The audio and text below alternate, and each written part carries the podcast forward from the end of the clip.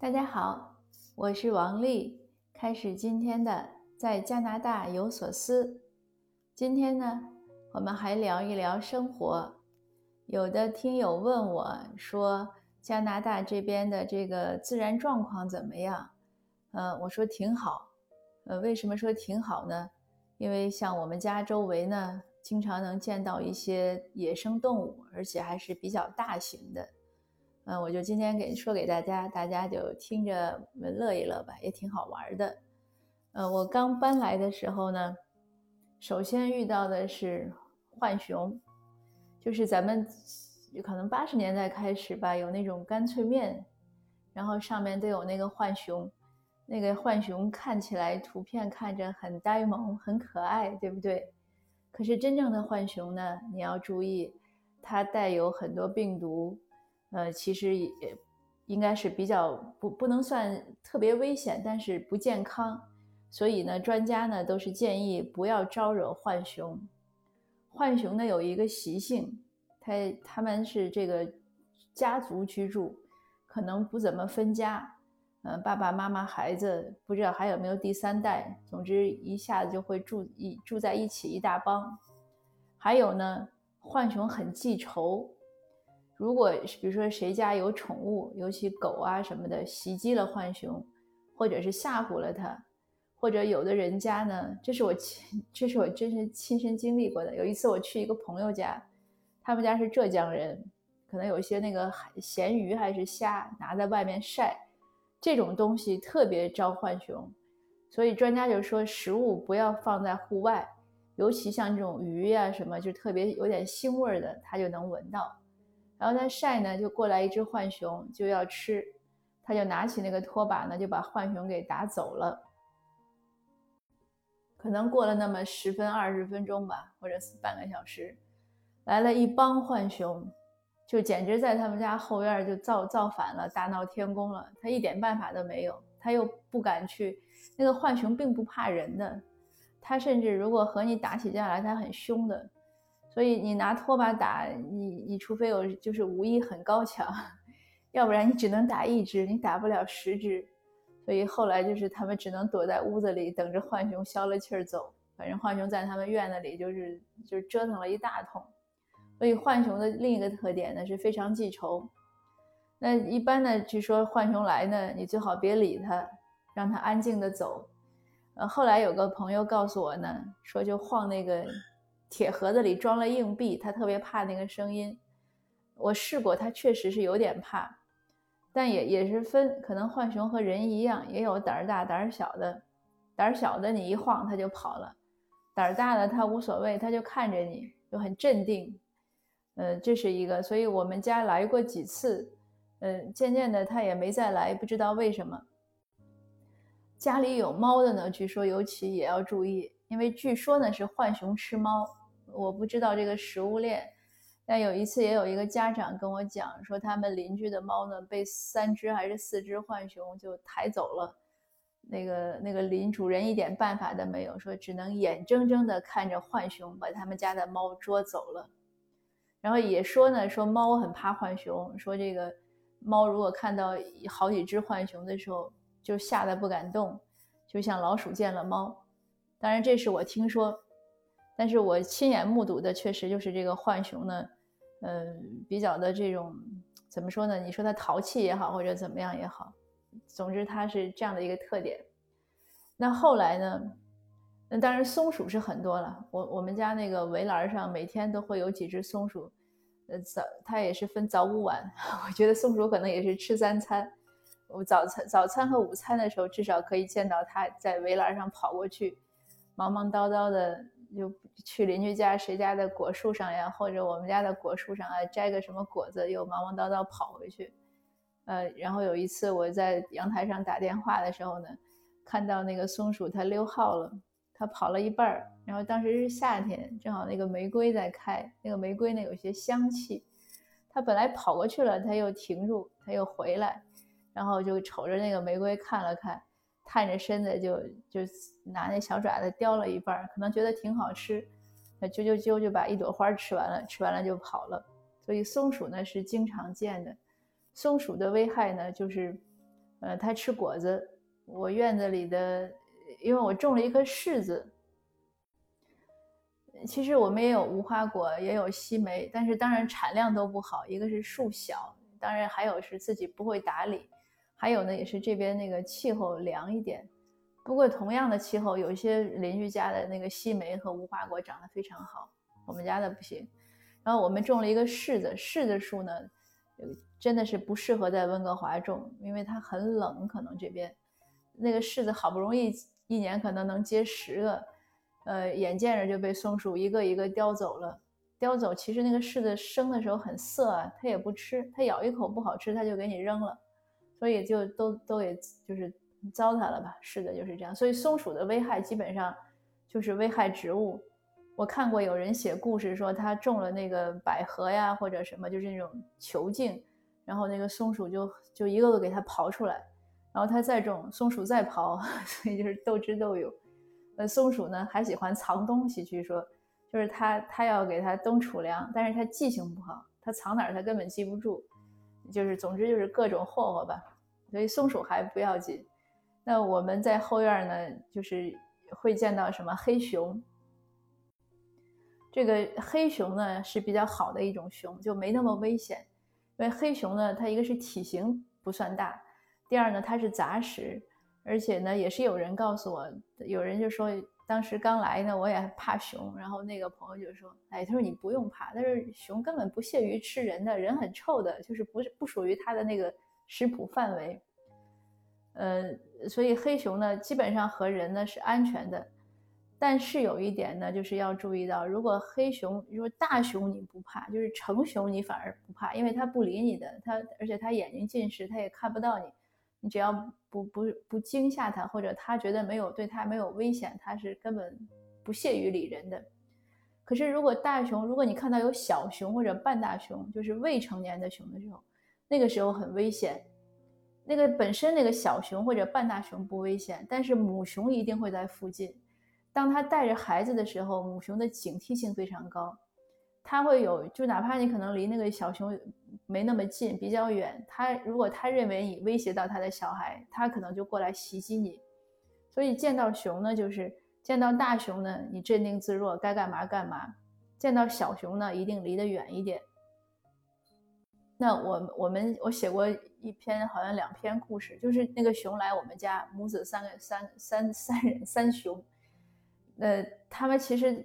不是到我们家，他是顺着那个他走那个篱笆呀，走的非常稳健。那个栅栏，当然他上去时候他会试一下，然后如果稳呢，他就会接着走。我见到过，就是有大熊呢，他上去觉得篱笆不稳，他不走的，但是小熊都能走过去。他是沿着篱笆到我们后面那家人家去吃果吃梨，所以熊呢特别喜欢吃梨，那个梨的气味呢就是很吸引它。所以市政府呢一再要求，就尽量在家里呢不要种梨树。如果你种了梨树呢，你一定要在它成熟之前摘下来。我们后面有几家人，有一家呢就会摘，另外一家呢好像也不 care，他就是那样子。那个熊呢就经常到他们家去吃，吃完了呢就在树底下睡。但是后来他也烦了，为什么呢？因为那个熊吃完了之后会拉臭，然后。会有一大坨，据说他要自己清理啊。然后熊就早上起来，人家就走了，那你要清理。他们家还有一只狗，然后只要 熊一来，就周围都别想睡了，因为那个狗就会不停的叫。狗在屋子里，然后狗就会叫，熊呢根本不在乎，所以熊该吃吃，该喝喝，那个该睡睡，那个狗就就一夜狂叫，所以这样的一种状态。可是就是按道理讲，它真的是。把应该把那个梨子早点摘下来，这样其实对它也不安全。那熊还吃一样东西是什么？就是我们因为厨余垃圾呢都是定期扔，可能像我们这个小区呢是每周一，以前是周三。熊的记忆力很好，它会到周一的时候，它就会过来你这巡视一圈。所以市政府要求两点：第一呢，就是这个厨余垃圾不可以早晨太早拿出来，就是早晨五点以后再拿出来。尤其不能过夜。第二呢，就是你那个垃圾盖呢要能扣得上。它这个一个是防熊，像防乌鸦呀、浣熊呀，都是它们那个都很聪明。如果你扣不上的，或者一般一掀就开的，我就见到过乌鸦，就两只乌鸦拿嘴一点一点把那个那个垃圾盖弄开，然后它特别高兴，它就开始叼里面的食物。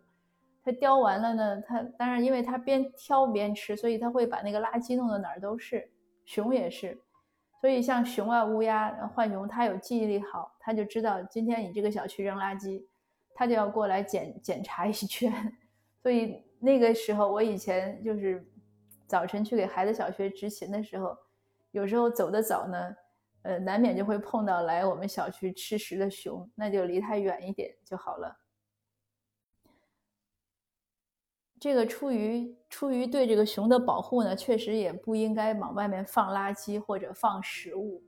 为什么呢？因为如果你当然你看到熊，你可以有两个选择：报警或者不报警。如果报了警，警察过来也看到了熊。理论上讲呢，警察会把熊带走，会给他做一个记号，在他耳朵上可能打一个签，就是拴一个签，写一个号码，会有记录。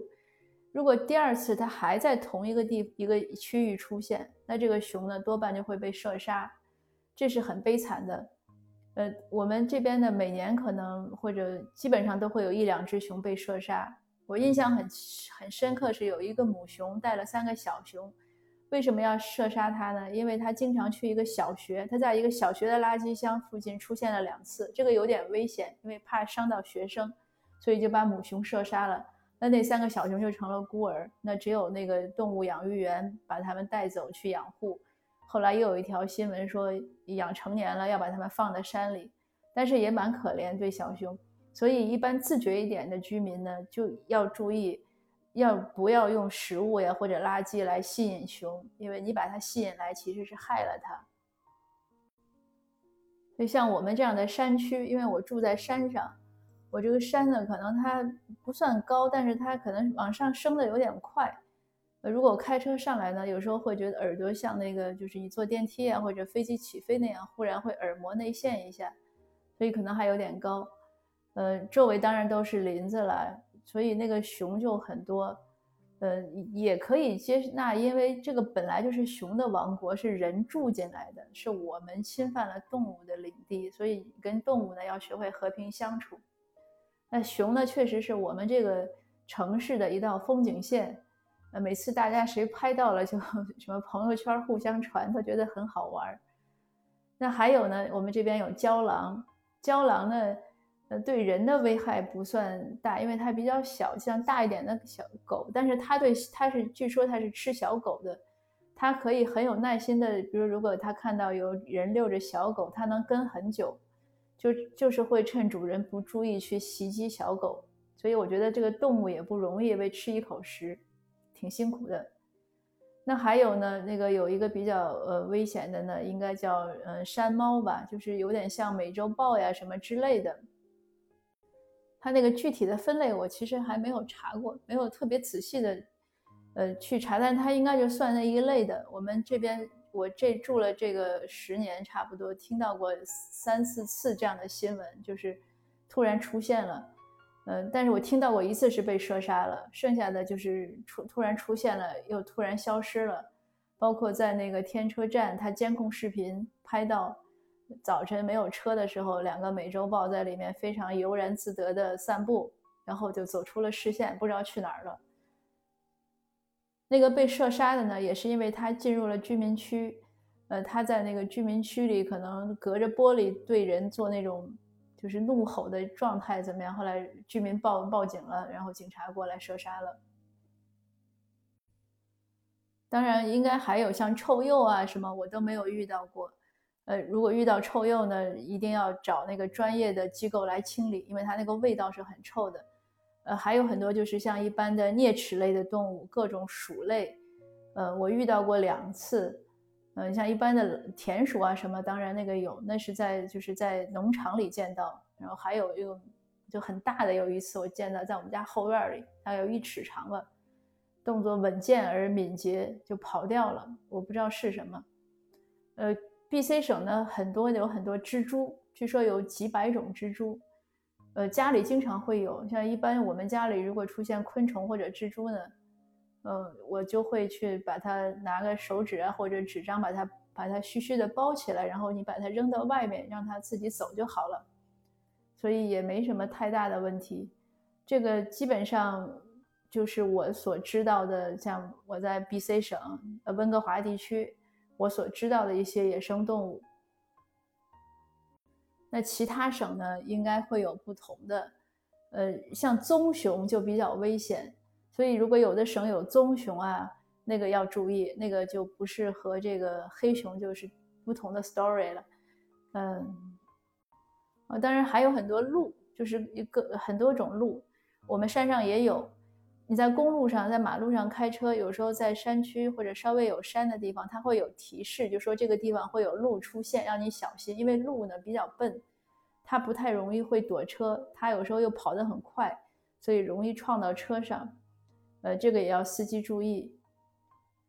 总而言之呢，加拿大呢，因为它幅员辽阔，人口稀少，呃，自然保护还算不错，所以野生动物呢品种也比较多。那如果我们是一种呃和他们友好相处的心态呢，就会觉得是个很有趣的事情。呃，今天呢，这个关于野生动物的分享呢，就做到这儿。呃，如果您还有什么想了解的关于加拿大的生活呢，您也可以再私信我。那好，谢谢您，我们下次见。